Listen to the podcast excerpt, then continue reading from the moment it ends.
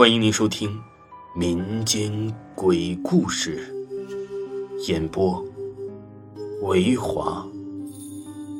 如果您喜欢维华讲的民间鬼故事，那您就不要吝啬您的小手，点个赞，关注一下再走吧。精彩继续。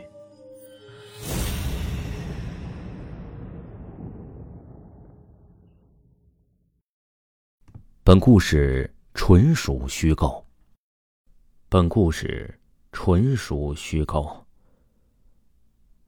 我读高一的时候，我有一个朋友，他挺信阿飘和神的。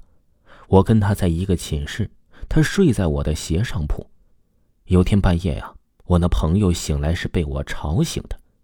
当时的我敢肯定不是我，有点像阿飘附身了。但却又不像，因为被附身后本人都会受到些影响，比如发高烧啊，或者被勾魂之类的。但我没有，我朋友是被我摇床和撕纸的声音给吵醒的。然后他喊了我的名字，说：“大半夜的，麻烦声音小点啊。”我很冷淡的回了一句“哦”，然后就没有再理他。我朋友一个晚上都没睡，我弄得他动静还挺大的。但是啊，我们寝室就他醒了。我朋友想不明白，大半夜的谁会撕纸呢？第二天我醒了之后啊，朋友跟我讲了这件事但是我本人完全不知情，也没意识到我是睡着了的。不过晚上在梦里梦到了我照镜子，我从镜子看到我后面有人，就像贞子一样。不过在梦里，我感觉他挺和善的。那天早上，我的脸上还有金粉。我们寝室里可没有这些东西啊。那这个故事呢，我是听我朋友说的。他读初中那会儿啊，是在农村读的。从他们班的教室窗子往外看，就可以看到外面的一个山头。那山头晚上就像有个女子在穿着戏服，身边还有光。我朋友和班上的同学呀，都看的是清清楚楚。据说，是在民国时期，这是一个戏曲班子。那个戏子呀，跟他们的团队路过这个山头，去其他的地方唱戏。到了山头的时候，已经是晚上了。于是啊，他们决定在这里休息一晚上。到了第二天，那个戏子失踪了，只看到了他的鞋子。他团队的人找了很久，最后看到了他的尸体。然后那个山头就没人去过了。之后听说有一个人有一次也是进山，但是走到一条山下的小溪边时，他就像是失了魂一样往溪里走。到溪边时啊，一阵风就给他吹醒了。从此之后，那个人再也没有来过了。而且据说呀，那里的人有的时候还隐隐约约的可以听到唱戏的声音。还有啊，就是我读高四的时候。我跟一个朋友晚上十二点在这个天台上洗漱，我们所在的位置啊，正好是这个男生寝室的走廊。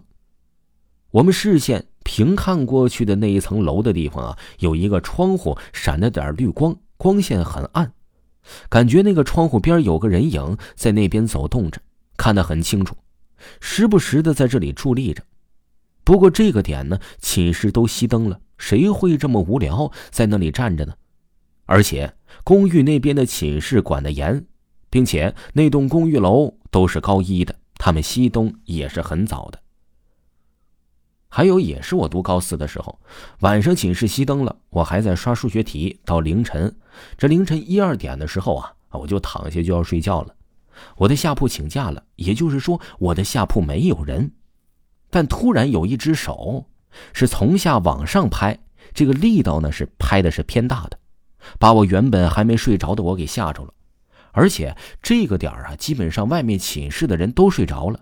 而且那一晚上不知道为啥，我又准备入睡的时候啊，手腿抽筋儿就给我痛醒了。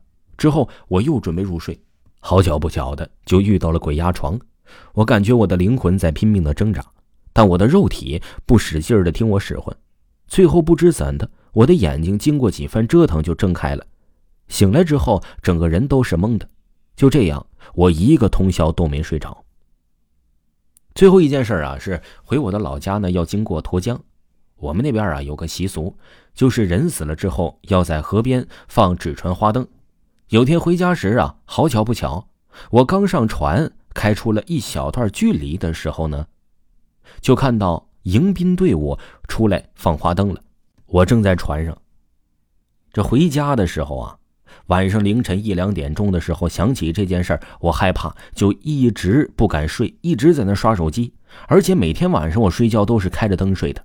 凌晨两点半的时候，房间的灯突然就熄了，吓得我窜过去就叫我奶奶。奶奶从房间里到客厅看着我问：“说怎么回事啊？”“哎呀，没啥，就突然停电了呗。”我话音刚落，就听到这房间里就突然来电了。我奶奶以为我是在梦游，就没说啥，回房间睡觉去了。我也回了自己的房间，但是啊，我总感觉到害怕，窗外还有动静。我就去了客厅，把电视打开，声音放的挺小的。之后呢，我听到有个苍老的声音在呼唤我的名字。这声音虽小，不过我却听得清清楚楚。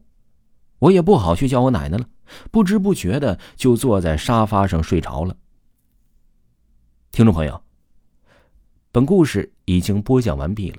如果呢你没有听够维华的故事，维华呢给各位听友呢推荐一本维华新出的新专辑，绝对绝对适合各位听友的胃口。这本书呢叫《我在殡仪馆当学徒》，听名字就知道这本书啊非常的有意思。喜欢的朋友一定不要忘记给维华来个订阅、五星打 call，感谢你们，咱们下期再见。